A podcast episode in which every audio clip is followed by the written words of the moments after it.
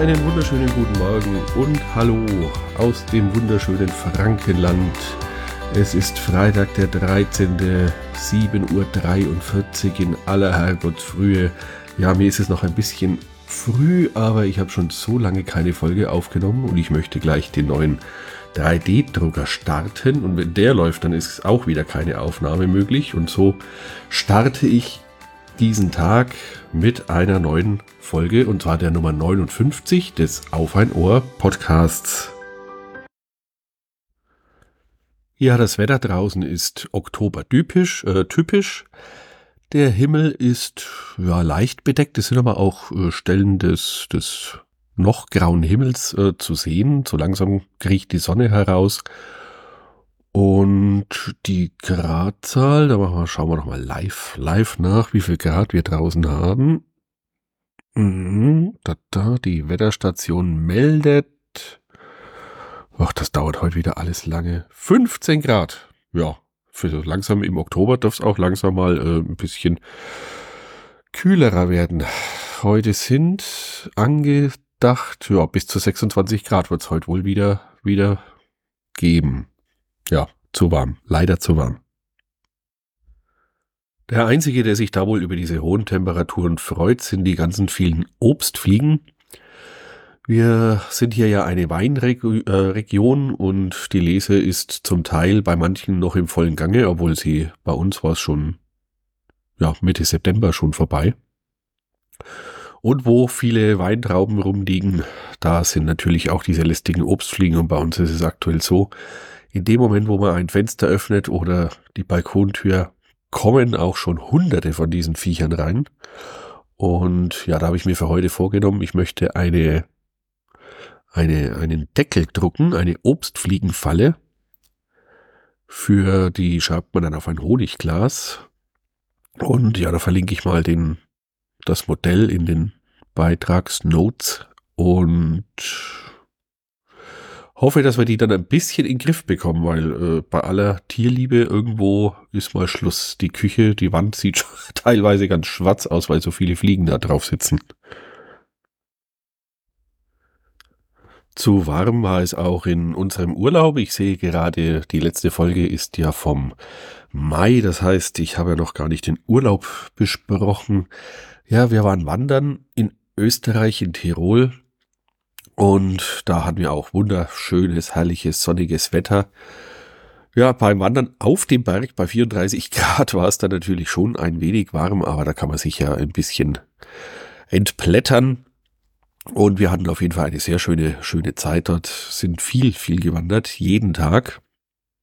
Bis auf einmal der großartige Geburtstag, da waren wir in, der, in einer Kletterhalle.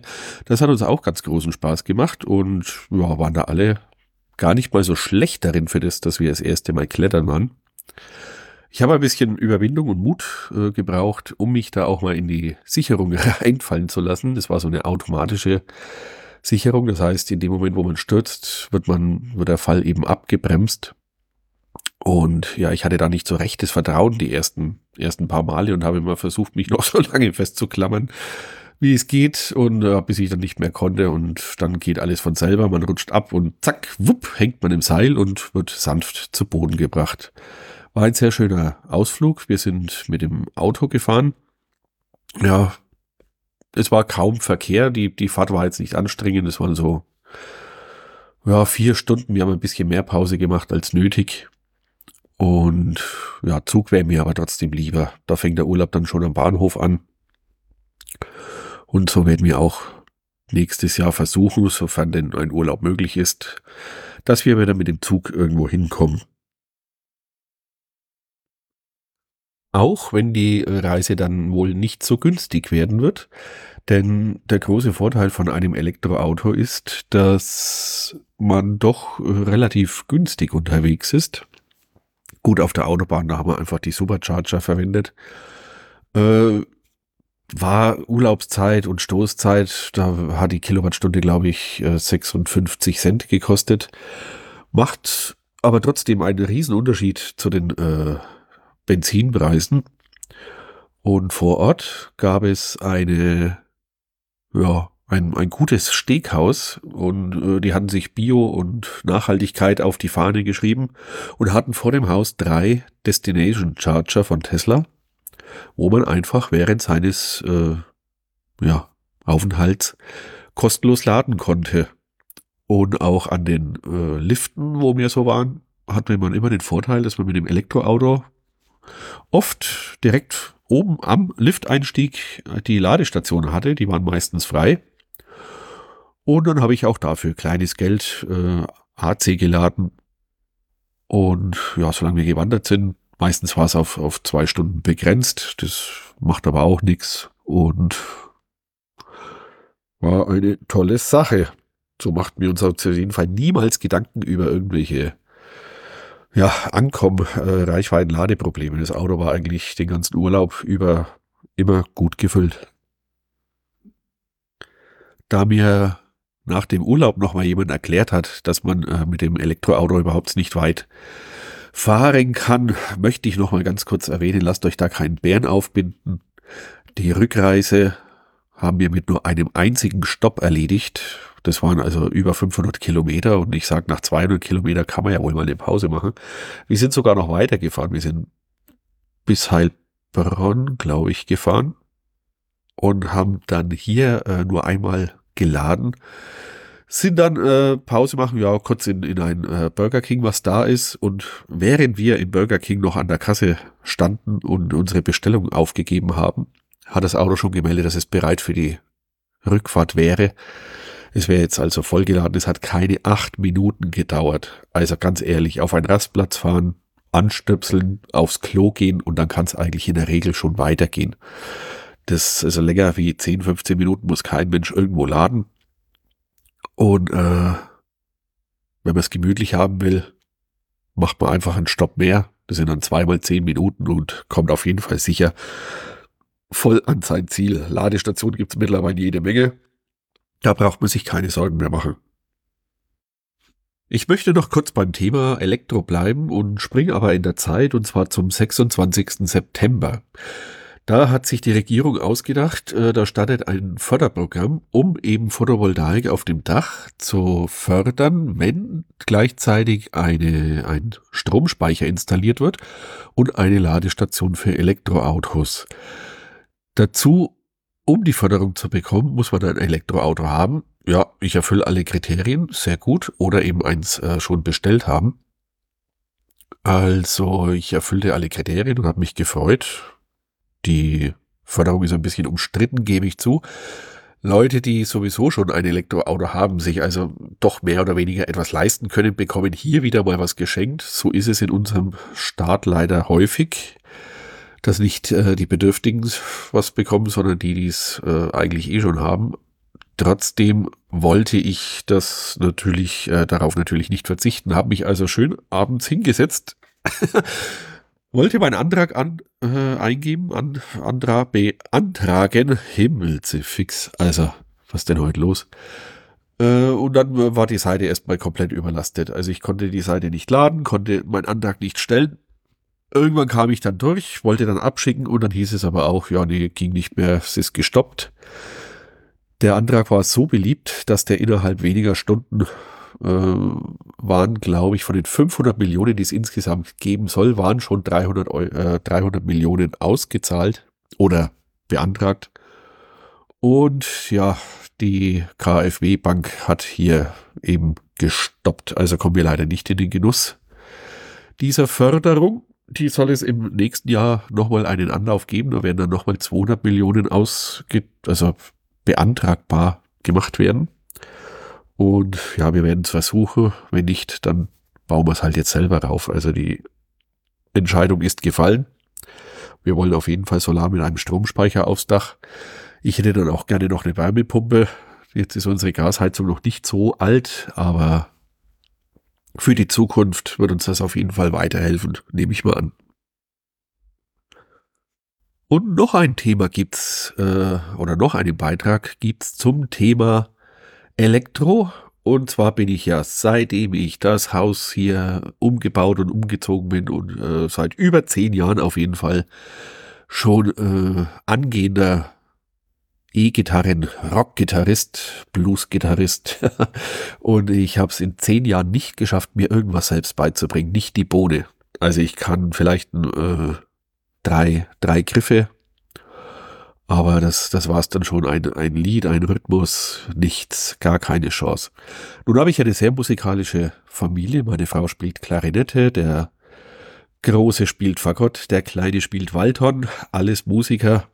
Jetzt habe ich, wie gesagt, jetzt fängst du auch an. Jetzt wird richtig Unterricht genommen.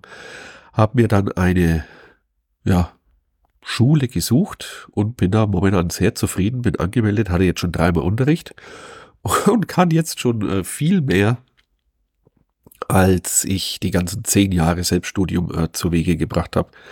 Ich dachte eigentlich, meine Finger wären schön trainiert, weil ich wirklich immer ein bisschen rumgedüdelt habe, aber nicht die Bohne. Jetzt durch den Unterricht und das häufige Üben, ich mache so jeden Tag fünf bis zehn, 15 Minuten, nehme ich die Gitarre in die Hand, mal unter dem Tag, mal abends.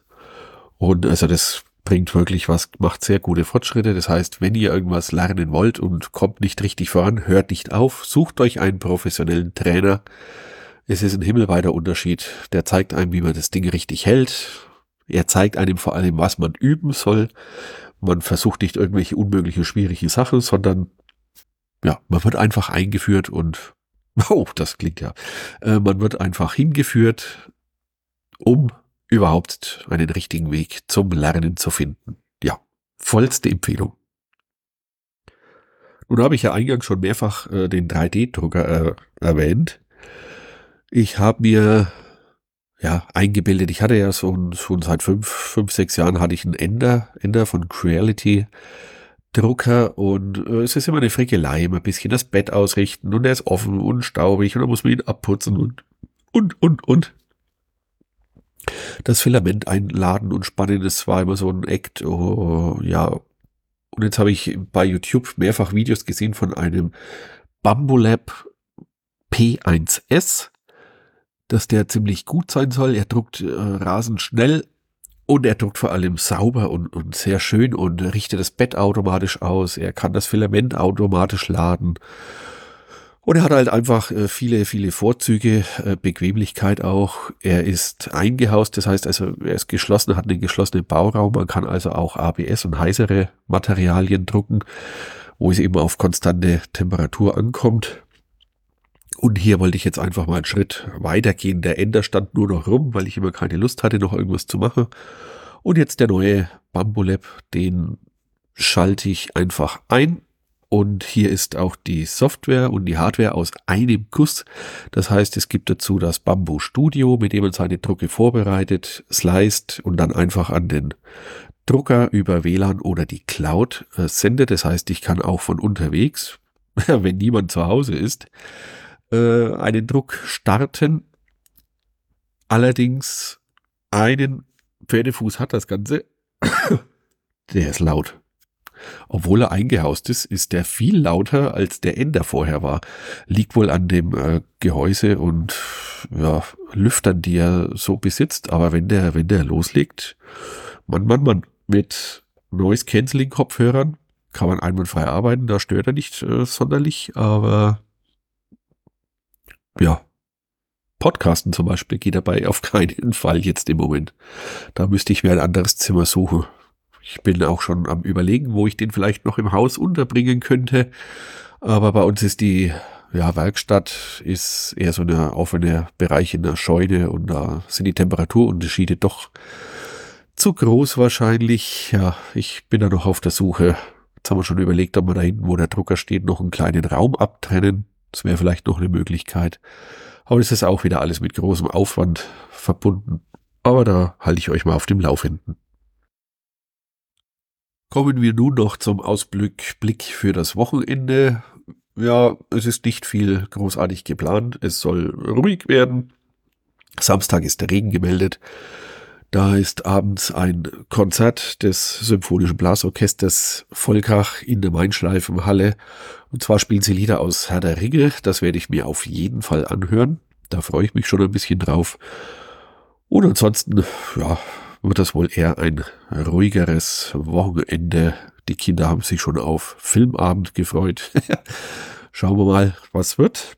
Und bis dahin sage ich, man hört sich